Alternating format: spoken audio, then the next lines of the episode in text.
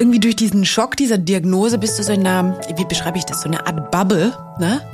Und es hat sich so angefühlt, als würde ich so in meiner kleinen Welt, als würde das stehen und die Welt draußen rennt weiter.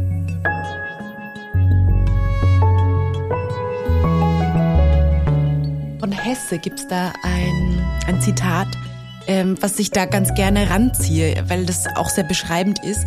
Und es geht so, das Chaos will anerkannt und will gelebt werden, bis es sich in eine neue Ordnung bringen lässt. und das trifft, glaube ich, das trifft auf viele Lebensphasen zu, aber ähm, auf jeden Fall beschreibt es auch sehr gut diese Erfahrung der, der Krebserkrankung. Hallo und herzlich willkommen bei meinem Podcast Mein Leben danach. Ich bin Sonja und in diesem Podcast rede ich mit Menschen über ihre Zeit nach einer Krebserkrankung, weil sich im Leben der Betroffenen nach einer Behandlung noch viel verändert, was aber für Außenstehende oft nicht sichtbar ist und worüber meiner Meinung nach zu wenig gesprochen wird. In dieser Folge spreche ich mit Victoria, die leider schon mit 31 Jahren eine Brustkrebsdiagnose bekommen hat. Für Victoria war sofort noch am Tag der Diagnose klar, dass sie ihr Leben verändern möchte.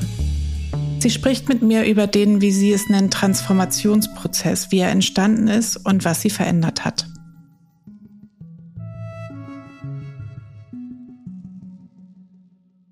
Ich habe ein sehr langes und intensives Gespräch mit Victoria gehabt und ich fand alle Teile davon sehr wertvoll. Ich habe deswegen beschlossen, euch das gesamte Gespräch zur Verfügung zu stellen und daraus zwei Podcast-Folgen zu machen. In dieser ersten Folge erzählt Victoria unter anderem von dem Schock der Diagnose, dass daraus ein Chaos entsteht und dann, wie sie es nennt, eine Zwangspause, nämlich die Zeit der Behandlung folgt, in der sich alles neu sortieren kann. Danke, Victoria. Ich habe sehr viel von dir gelernt und auch noch ganz neue Perspektiven auf dieses Thema bekommen. Und ich hoffe, euch Zuhörern geht es jetzt auch so. Also, herzlich willkommen Victoria. Ich freue mich, ähm, dass du dir heute die Zeit genommen hast und vielen Dank dafür, dass wir heute sprechen können.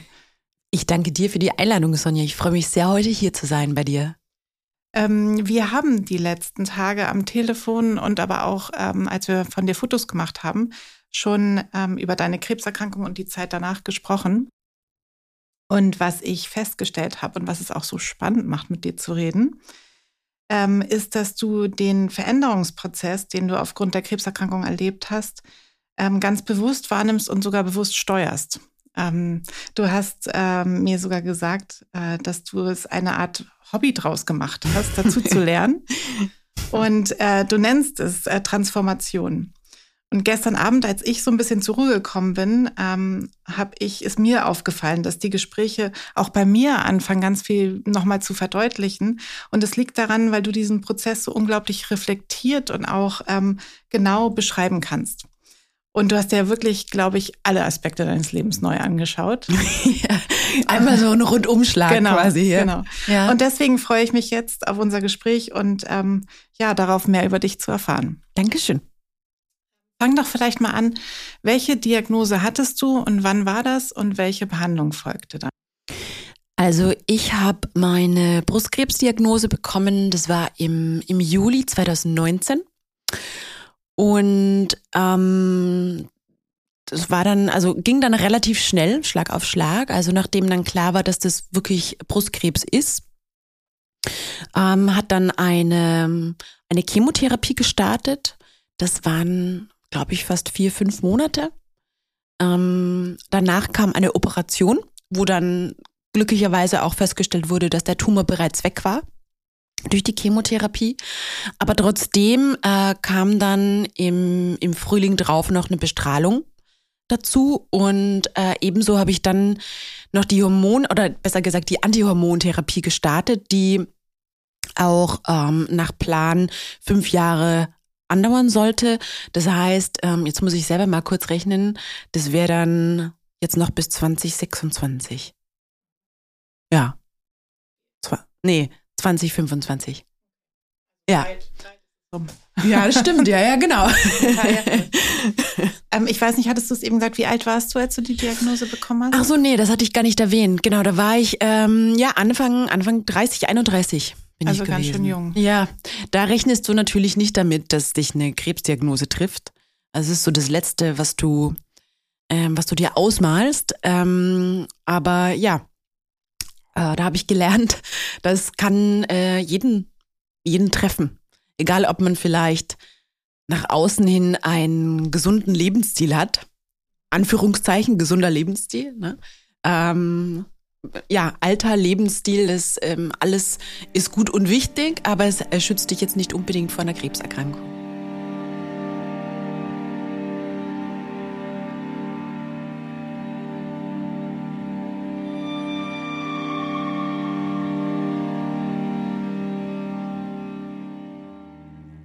Erzähl doch mal, in welcher Lebensphase hast du dich da gerade be befunden? Was hast du gemacht? Ähm, wo hast du gelebt und so weiter? Also, das war mm, mein drittes Jahr in Berlin.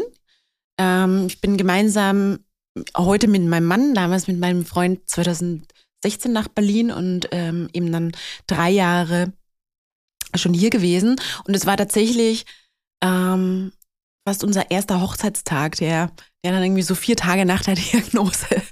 Ja, also es war ähm, ein intensiver erster Hochzeitstag, den hatten wir uns auch anders ausgemalt. Ne? Ähm, aber gut, das kann man sich halt nicht aussuchen. Und ich würde einfach sagen, ähm, mitten im Leben, ne? also Berlin als Großstadt, ähm, immer viel los. Wir sind hierher gekommen. Ich wollte in die Startup-Welt. Da ist immer viel Trubel, na, ähm, viel Innovation. Es ist Bewegung. Und ähm, so habe ich mich eigentlich auch gefühlt. Ne? Ähm, manchmal ein bisschen Chaos, manchmal ein bisschen zu viel, dass man sich eigentlich nur wünscht, ach, ich möchte wieder zurück nach Österreich in die Berge und meine Ruhe. Aber ähm, genau, doch immer irgendwie diese Aufspr Aufbruchsstimmung, ähm, die in Berlin, finde ich, auch immer besonders ist, so im Frühling und Sommer. Da ist es nochmal mehr, ja. ja. Und genau, so war eigentlich die Situation. Und dann kam diese Diagnose und das war dann, es war irgendwie wie so eine Notbremsung ne, im Auto. So hat sich's angefühlt. Und die ersten Tage, wenn ich mich da so zurückerinnere, so irgendwie durch diesen Schock dieser Diagnose bist du so in einer, wie beschreibe ich das, so eine Art Bubble, ne? Und es hat sich so angefühlt, als würde ich so in meiner kleinen Welt, als würde das stehen und die Welt draußen rennt weiter. Das war ein ja fast interessantes Gefühl, weil es ähm, ja einfach auch so ver sehr verwirrend sich angefühlt hat, ne? So diese ja plötzliche Halt und ähm, alles um dich herum dreht weiter, aber deine Welt steht erstmal. Und dann, ja, damit beschreibst du schon genau das, was ich gerade fragen wollte. Wie, wie ging es dir die ersten Tage nach der Diagnose? Du sagst, du warst in einer Bubble. Mhm. Schock hattest du mhm. mal erwähnt. Mhm. Ja, genau. Ich glaube, das ist das, ähm, so kann man es am besten beschreiben, weil so eine Diagnose ist einfach so außerhalb nicht nur von der Real, ähm, Lebensrealität, wenn du Anfang 30 bist, sondern du, es ist einfach auch so schwierig, das irgendwie einzuordnen. Na, von, ähm, was bedeutet das jetzt? Was heißt das für die Zukunft? Ähm, was muss ich jetzt machen? Wie wird sich das alles anfühlen? Ähm, also, ja, eine völlige, auch Überforderung, würde ich mal sagen, ne? geprägt auch von so vielen Emotionen, ne? von, von Angst, über, ähm, naja, Ärger, kommt natürlich, also wütend ist man dann auch, dass einem das jetzt passiert, ähm, verzweifelt, ähm, traurig, ähm, irgendwie, ja, ein, ein Mix an, an Gefühlen und genau, in Summe würde ich das einfach als Schock beschreiben und, und daher auch so das, ähm, ja, es entsteht irgendwie so ein, eine eigene Welt und irgendwie ist es auch so eine Art Vakuum.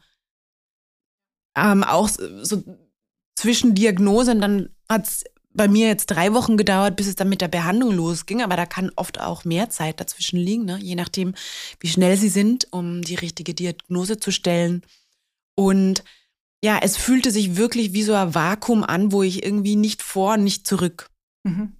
Und vor allem, ich glaube, bei dir war der Schock auch ganz besonders groß, weil das war ja so völlig un unvorhergesehen. Ne? Also andere haben ja, so wie ich, habe ja wirklich ein halbes Jahr lang ging ich zu Ärzten, weil ich das Gefühl hatte, irgendwas ist mit meinem Körper. Das war ja bei dir gar nicht der Fall. Du hattest mir erzählt, es war einfach nur ein Muskelkater.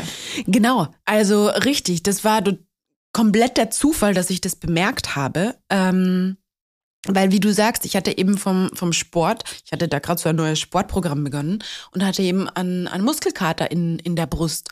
Und ähm, daraufhin habe ich dann abgetastet und habe dann diesen, diesen Knoten bemerkt. Na? Und dachte dann zuerst noch so, ja, könnte jetzt vielleicht auch was Hormonelles sein, da ich das vorher noch, ich glaube, nie gemacht hatte, äh, meine Brust abgetastet, zumindest nicht so bewusst. Ähm, wusste ich auch nicht, wie, wie soll sich das anfühlen, wenn man jetzt ähm, kurz vor seiner Periode vielleicht mal einen Knoten drin hat und wie soll sich nicht anfühlen. Und deshalb habe ich das dann die ersten Tage noch ähm, ein bisschen beobachtet, ähm, habe dann aber gemerkt, dass ich eben auch äh, ein Lymphknoten war geschwollen in der Achsel. Genau, und ähm, der hat jetzt zwar nicht wehgetan, aber das war dann in Summe doch sehr ähm, ja einfach besorgniserregend. Und ähm, vor allem habe ich dann auch gemerkt, und das kann ich dir heute rückblickend nicht beantworten, ob das schon länger war, aber da wurde mir dann auch bewusst, ich fühle mich irgendwie kränklich. Na, und dann dachte ich mir auch so, das in der Kombination, habe dann ähm, mir gedacht, jetzt schaue ich mal, ob ich vielleicht erkältet bin, na, ob ich das Gefühl vom Kränklichsein wegbekomme. Ähm, aber das ist eben auch nicht weggegangen und dann nach einer Woche war auch dieser Knoten immer noch da und dann dachte ich, okay, gut, da muss ich jetzt untersuchen gehen.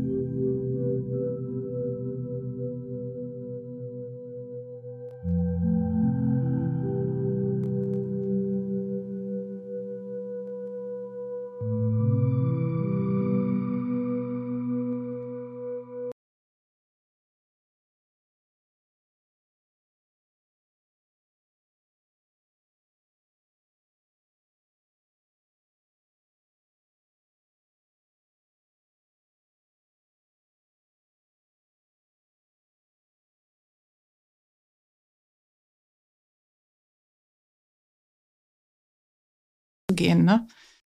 Absolut, da hast du total recht. Und ähm, für mich, ich muss aber ehrlicherweise sagen, das ist ein Punkt, der heute auch noch schwierig ist. Insofern, ähm, weil ich jetzt natürlich nichts unbemerkt lassen möchte, was in meinem Körper passiert. Ne? Und da bin ich sicher immer noch im, im Balance finden. Wann ist es jetzt wirklich einfach eine Erkältung oder man ist einfach mal unausgeschlafen? Und ähm, ab wann kommt der Zeitpunkt, wo man sich aber Sorgen machen müsste? Also das ist noch etwas, ähm, jetzt ist es drei, bald drei Jahre her, ähm, aber da muss ich sicher noch, äh, wie soll ich sagen, an einer Balance arbeiten. Ja, das wird ja. ja. auch, also das merke ich auch und das wird auch immer besser. Ja, ja. Also gerade wenn, welche Nachsorgeuntersuchung hast du jetzt noch? Alle drei Monate ähm, bin ich bei meiner Frauenärztin, die quasi ähm, ja einfach dann eine gynäkologische Untersuchung macht, aber auch eben die Brust abtastet und ähm, bisher zweimal im Jahr dann auch zur Mammographie. Und ähm, da ist jetzt dann im, im Juni quasi noch dieser halbjährliche Termin und ab dann ist es einmal im Jahr zur, zur Mammographie. Und ich glaube, ja. dass, dass das viel damit zu tun hat, wenn man dann wieder anfängt, mehr Vertrauen zu bekommen. Weil bei mir ist es auch so, seitdem diese Nachsorgeuntersuchungen weniger geworden sind, mache ich mir nicht mehr ständig Gedanken, dass irgendetwas sein könnte und äh, fange an, mehr so reinzuspüren. Ist es wirklich etwas Ernstes oder bin ich nur müde oder so? Also ich glaube, diese Nachsorgeuntersuchungen sind auch wirklich sehr belastend. Ja, ja, da hast du auf jeden Fall recht. Und äh, wie du sagst, ich glaube, die Zeit ähm, macht da wirklich einfach viel aus. Aber eben auch so diese, auch das ist etwas, was du schon eben angesprochen hast, dieses bewusste Wahrnehmen, auch dann dieser Angst, ähm, na, wenn sie dann kommt okay, wa warum fühle ich mich jetzt so? Hm, was habe ich denn gemacht die letzten Tage? Bin ich jetzt müde? Bin ich kränklich? Was ist es? So dieses Wahrnehmen, dass diese Angst dann auch einfach wieder aufkommt und ihr auch diesen Raum geben, weil es halt völlig normal ist nach so einer Erkrankung, dass diese Ängste da sind. Ne? Und ich habe irgendwie so das Gefühl, hm, wenn man eben dieser Angst immer wieder mal Raum gibt, dann wird sie mit jedem Mal ein kleines bisschen weniger. So, das wäre jetzt meine, meine wie, Erfahrung. Wie machst du das? Wie gibst du deine Angst Raum? Also ich bin dann ja eher hier eine, die wegläuft. Ich denke so, okay, ich habe Angst, ich muss mich beschäftigen. ähm, tatsächlich würde ich sagen, ich ähm, hau mich dann da, ich lasse mich dann voll ein auf dieses Gefühl. Also das ist dann auch so. Ähm, eben schau, schau, schau, schau dem ins Gesicht, wenn du möchtest. Mhm. Na, ähm, beobachte auch, was passiert mit meinem Körper. Das ist auch etwas, was ich angefangen habe. Wie wirkt sich Angst auf meinem Körper aus? Um so ein bisschen, ja, einfach mich kennenlernen zu und, und das erkunden. Ne? Also, ähm, dann wird's dann, da werde ich dann, verspanne ich mich und ähm, die Schultern werden schwer und ähm, im Bauch fängt's an zu wühlen. Ne? Also so, ich, ich schaue mir einfach an, was sind Gedanken, die kommen, was, wie fühlt sich der Körper an. Ähm, und ja, das ist irgendwie so mein. Und ich spreche dann auch drüber. Entweder sei das jetzt mit meiner Psychologin oder mein Mann muss herhalten, wenn, das, äh, wenn, wenn wieder so eine Welle kommt. Oder meine Mom oder Freunde, wie, wie mir halt dann gerade zumute ist, ähm, spreche ich das an. Und ähm, genau, und dann, wenn man das tut, das ist jetzt zumindest für mich war, ähm, dann geht es auch so nach einem Tag meistens wieder, wird es dann wieder besser. Mhm. Ja. Ja, das stimmt, das ist auch meine Erfahrung. Also ja. wenn man es einmal ausgesprochen hat, ich ja. habe Angst, dann ab dem Punkt wird es besser. Ja.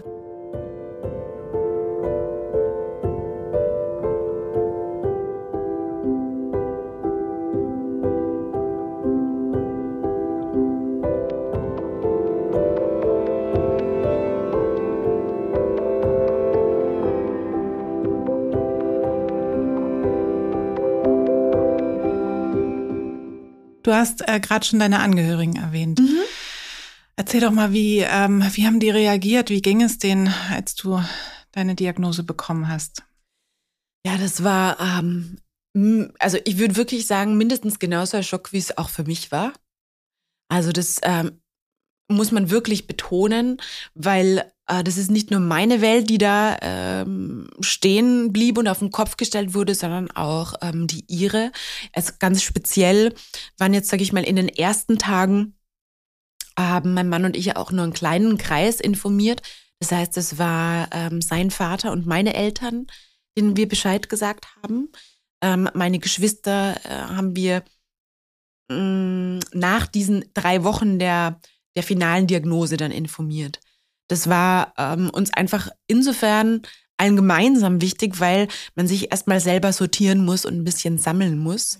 Und ähm, ja, für, für meine kleinen Geschwister, na, sie sind auch erwachsen, aber ich bin auch dann irgendwie immer die große Schwester. Da ähm, ja, war es mir auch irgendwie wichtig, zuerst so ein bisschen selber auch eine Vorstellung zu haben, was passiert jetzt als nächstes, bevor man äh, sie darüber informiert. Und Genau, also mindestens ein gleich großer Schock wie, wie für mich, so würde ich es beschreiben. Und hattest du, also du hast ja wahrscheinlich auch keine Energie und Zeit gehabt, auf ihn, auf diese Bedürfnisse und diesen, also diese Person einzugehen, weil du ja mit dir selber beschäftigt warst. Gibt es irgendwas, was die gemacht haben, um sich, um sich selber zu kümmern oder das besser zu verarbeiten? Also ich versuche mich gerade zu erinnern, also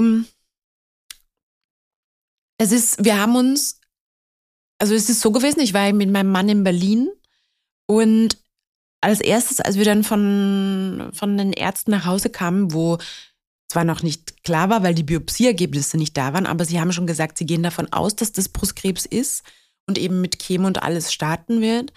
Ähm, da haben wir als erstes mal meine Mutter angerufen auf Lautsprecher, und, um, um mit ihr darüber zu sprechen. Und ähm, sie hat dann noch am Telefon gesagt, dass sie ähm, so schnell wie möglich eben nach Berlin kommen wird. Es war am Dienstag und dann am Donnerstag Vormittag ist sie auch gekommen. Und ähm, wir waren dann quasi immer zu dritt unterwegs in diese, bei diesen ersten Terminen. Und ich glaube, das ist das, was wir gemacht haben. Wir haben uns bewusst Zeit genommen, alles irgendwie zu dritt zu machen, ähm, um uns da gegenseitig irgendwie durchzutragen. Na, also ähm, wir sind, also wir haben, glaube ich, wirklich fast 24 Stunden miteinander verbracht. Oftmals gar nicht wirklich Gespräche geführt, weil du dir fehlen irgendwie die Worte, Gespräche zu führen. Ähm, aber halt einfach da zu sein. Ähm, wir sind viel rumgelaufen. Ich bin noch, glaube ich, noch nie in meinem Leben so viel durch Berlin gelaufen. Es war Sommer. Na, ähm, das heißt, ähm, alles, was du tun kannst, ist irgendwie da sein, atmen. Also in den ersten Tagen ist Atmen irgendwie alles, was du tun kannst. Ein Atemzug nach dem anderen. Und ähm, ja, einfach gemeinsam da sein und äh, gemeinsam das aushalten, was da gerade passiert. Die kommen gerade die Tränen mir ja. auch fast. Ja, weil ja. ich habe mich auch gerade dran erinnert, ich, ähm, wir hatten einen Kamin und bei mir ja. war es im Winter. Ja. Und dieser Kamin war immer an. Und ich weiß, dass meine ganze Familie war da. Also auch mein, mein Bruder mit seiner Familie und meine, ja. meine Mutter und so weiter. Und alles um mich herum wirbelte und alle hatten sie ihre, ihre Themen und ihre Ängste. Und ich habe immer nur diesen Kamin angestarrt, immer ja. nur das Feuer angesehen. Ja. Weil ich konnte es überhaupt nicht begreifen, was da gerade passiert. Ja. Also, und das war auch, wie du meintest, einfach nur atmen und gucken. Das ja. war das Einzige, was ich machen konnte.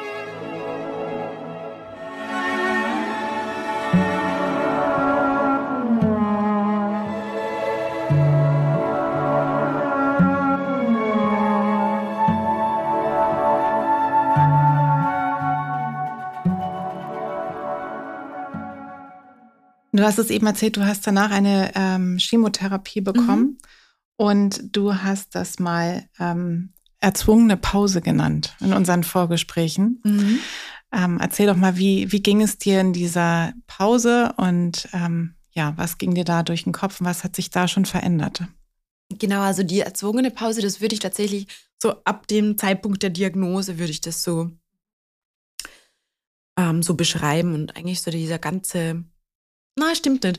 Ähm, ich würde sagen, nachdem so diese erste intensive Phase der Chemo dann vorbei war, im Oktober, November und dann ähm, quasi der zweite Teil der Chemotherapie bekommen, begonnen hat, da habe ich dann schon auch wieder, haben so meine Lebensgeister auch wieder begonnen, ähm, kreativ zu werden. Ne? Das heißt, da haben sie sich so langsam aus dieser Pause ähm, befreit. Aber ähm, ja, was ich damit meine, ist, das ist einfach, es ist so eine, ein, ein Zwangsentzug auch vom Alltag, der oder vom Leben, was du vorher gekannt hattest. Na, ähm, du hast irgendwie deine Abläufe, dein, deine Themen, mit denen du dich beschäftigst. Und ähm, das alles ist dann einfach mal vom Tisch. Äh, du weißt noch nicht, wie sich dein Leben dann danach ähm, gestalten wird. Gibt es das Leben überhaupt? Ich wollte gerade sagen, wenn es, Na? genau, also das fragt man sich ja dann auch, ob Natürlich. es ein Leben danach gibt. Natürlich, genau. Du, da stellst du dir die Frage und das ist ähm, jetzt positiv formuliert, ist das alles offen, was deine Zukunft bringt. Na? Und ähm, ja, du bist da eben erstmal, also das ist ein, ein Fulltime-Job, so eine Therapie zu machen. Wahrscheinlich mehr als das, weil ähm, du wirklich jeden Tag damit, oder ich war jeden Tag damit beschäftigt, ähm, wie soll ich sagen, auch mm, mich da durchzubringen. Wirklich Fulltime, vom Aufstehen bis zum Schlafen gehen. Ja, ähm, musst du irgendwie dir Wege finden, ähm, dich anpassen, dieser Situation anpassen und, und Wege finden, ähm, da gut durchzukommen. Ja, und man hat ja auch einige Termine, ne? Also es ist jetzt nicht so, das ist zwar eine erzwungene Pause. Ja, ja, ja das ist auch nochmal wichtig. Aber Gut, es ist nicht ganz sagst. eine Pause, weil ich, ich war sehr beschäftigt, muss ich sagen. Genau, also das klingt auch zu positiv, wenn ich das als, als im Sinne von Pause, ach, ich ruhe mich jetzt mal aus. Na, weil wie gesagt, das ist, das ist ähm, ein, ein 24-7. Ja. Ähm, also Pause im Sinne von, ähm, mein altes Leben ist pausiert. Und ich weiß nicht, also wenn wir es wenn uns bildlich vorstellen, altes Leben Stopp, dann Pause. Was ich eigentlich meine, ist dieser Teil der Behandlung, wo alles im Chaos ist und die Welt sich kreuz und quer und von oben nach unten und keiner kennt sich mehr aus. Und dann ähm, das Leben quasi danach, wobei auch hier ein bisschen schwierig ist zu sagen, bin ich jetzt eigentlich schon in diesem Leben danach oder wann fängt es an? Na, also, oder äh, gibt es es überhaupt oder ist es einfach, wird es irgendwann einfach ein Teil von, von deinem Leben? Ja, na? ja das, das ist eine gute Frage. Ab ja. wann das anfängt, das weiß ja. ich auch nicht so genau. Ja. Zu der Pause, du hattest was ganz, ähm, ich fand, ähm, Beeindruckendes gesagt, weil ich das genauso symbolisiert habe, ohne das jemals äh, jemandem erzählt zu haben. Du hast gesagt, es fühlt sich an wie, da ist eine Tasche und die wird einmal ausgekippt und ich sortiere sie wieder neu ein. Ja. Und ich habe immer äh, mir gedacht, ich komme mir vor wie in so einer Schneekugel und die wird einmal komplett geschüttelt und alle, alles setzt sich wieder, Ja. aber komplett anders. Nie Ja. wieder da, wo es mal war. Ja. Also so, so war das irgendwie, das habe ich immer als Symbol so im Kopf gehabt, die ganze Zeit diese Schneekugel. Ich weiß eigentlich gar nicht genau warum, aber so fühlte sich das an. Ich sitze da drin und es wird einmal geschüttelt. Ich finde, das trifft 100 Prozent, genau. Es wird einmal durchgeschüttelt und du hast keine Ahnung, ähm, was dann dabei rauskommt und wie sich das wieder neu sortiert. Genau, es geht um neu Ja. sortieren. Ne? Also Ja. es ändert sich ja gar nicht, die, ähm, sag ich mal, die Elemente ändern sich nicht, Mhm. aber es ist alles komplett anders hinterher. Ja, absolut. Ähm, da gibt's ein, von, äh, von Hesse gibt's da ein, ein Zitat, ähm, was ich da ganz gerne ranziehe, weil das auch sehr beschreibend ist. Und es geht so, das Chaos will anerkannt und will gelebt werden, bis es sich in eine neue Ordnung bringen lässt. perfekt. Und das trifft, glaube ich, das trifft auf viele Lebensphasen zu, aber ähm, auf jeden Fall beschreibt es auch sehr gut diese Erfahrung der, der Krebserkrankung. ja, also der Pause. Ja, der sehr positiv formulierten Pause.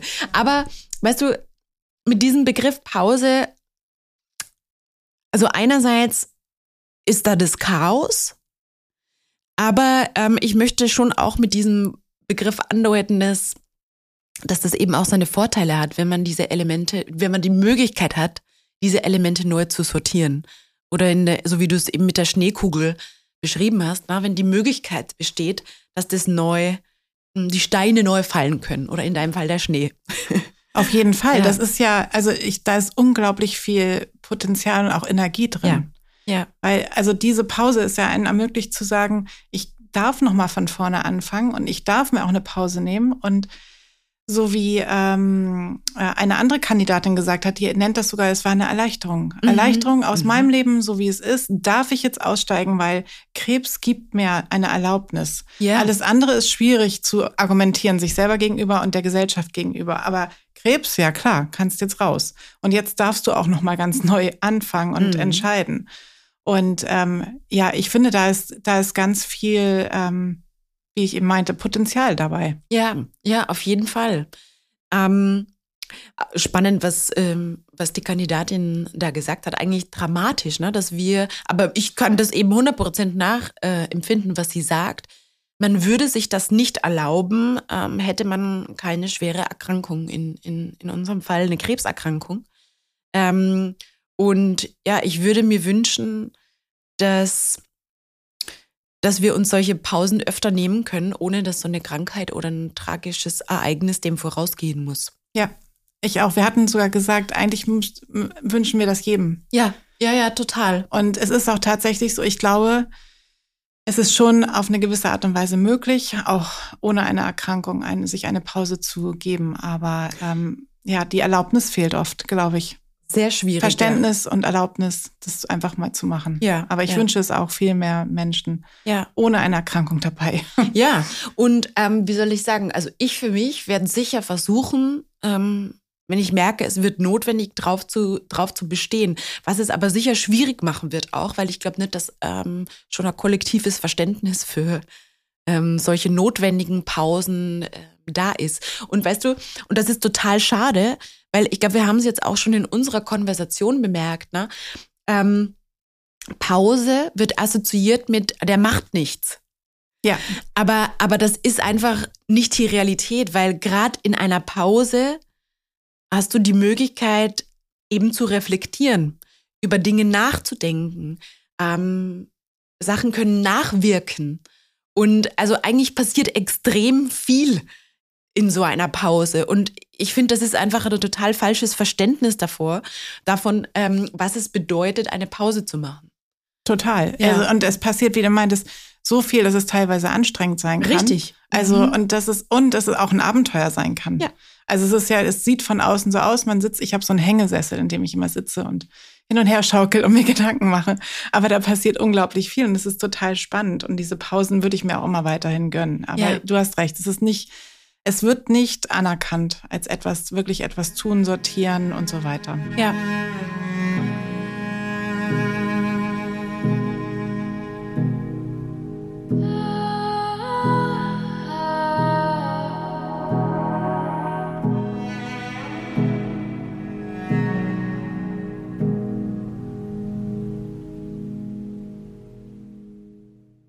Erzähl doch mal, von deiner Pause genauer. Du hast mir gesagt, eigentlich seit Tag eins der Diagnose mhm. oder zwei mhm. hast du eine bestimmte Entscheidung für, schon für dein Leben getroffen und dann ging es auch, glaube ich, so weiter. In dieser Pause hat sich eben das, was wir gerade gesagt haben, ganz viel getan. Mhm. Ja, das stimmt. Also die, die Entscheidung, die ich beim Schlafengehen in der am, am ersten Abend getroffen habe, ist, ich glaube, die lässt sich einfach so beschreiben. Also was ich zu meinem Mann gesagt habe vorm Schlafengehen ist, ich, ich, ich versuche jetzt ein paar Worte rauszufiltern, weil ich habe etwas geflucht, als ich das gesagt habe. Aber ich, darfst du ruhig. Die sanfte Variante ist, wenn ich das jetzt schon machen muss, dann ähm, möchte ich das nutzen und was maximal Positives draus schaffen. Das ist dieser Entschluss, den ich, äh, also den ich gefasst habe, ähm, aber natürlich noch keine Ahnung, was das konkret bedeuten wird. Und ähm, das würde ich sagen, ist auch heute noch offen. Ich ähm, habe es mir nur so einfach, einfach vorgenommen. Ähm, okay, das ist etwas, was ich jetzt tun muss. Ähm, da komme ich jetzt nicht raus. Da muss ich jetzt durch. Und wenn ich da schon durch muss, dann so, dass, dass sich was Positives daraus ergibt. Das, das war mein Entschluss. Ja, und damit konnte ich dann auch einschlafen. und ja. das ist, finde ich, so wichtig, weil wenn man so an eine Erkrankung rangeht, das ist ja auch das, was ich hoffe, was diese Gespräche hier äh, bei anderen bewirken, dass ich glaube, das unterstützt den Heilungsprozess unglaublich, wenn man sagt, okay, das ist jetzt blöd. Ähm, äh, oder wie Birgit sagte, das ist scheiße. Mhm, ja. Aber ja. Äh, ich mache jetzt noch mal was richtig Gutes daraus und das auch als als ähm, Ressource sogar sieht, ähm, dann kann das nur gut für die, für die Heilung sein. Also ich denke auf jeden Fall, dass das ein wichtiger, ähm, ein wichtiger Teil oder ganz ein essentieller Teil ist. Ähm, was mir jetzt gerade noch wichtig war zum, zum Hinzufügen, weil da hatte ich oft den Eindruck, wenn ich mit Menschen auch drüber gesprochen habe, dass das missverstanden wird. Diese, diese Perspektive, das, ähm, ich sage jetzt mal, das anzunehmen und ähm, damit zu arbeiten, das bedeutet nicht, eben, dass es nicht scheiße ist und dass man ähm, das lieber nicht erleben würde. Na, also das bedeutet nicht, ich muss jeden Tag positiv sein ähm, dieser Situation gegenüber. Weil das ist ein großer Unterschied. Ja. Ähm, weil oftmals sind, so was ich ja nicht so gerne mag, ist, ja, da muss man immer dann positiv bleiben. Naja, äh, eine Krebserkrankung ist jetzt nicht so positiv. Mm -mm. Und es geht einem richtig schlecht. Und es geht einem richtig schlecht. Und, ähm, und wenn du so eine Chemotherapie bekommst, da fühlt man sich einfach furchtbar. Und da ist jetzt dem selber nichts Positives abzugewinnen. Also ja, annehmen und als und damit arbeiten, aber da sind ganz, ganz äh, sehr breites Emotionenspektrum dazwischen, äh, was auch dazu gehört. Mhm.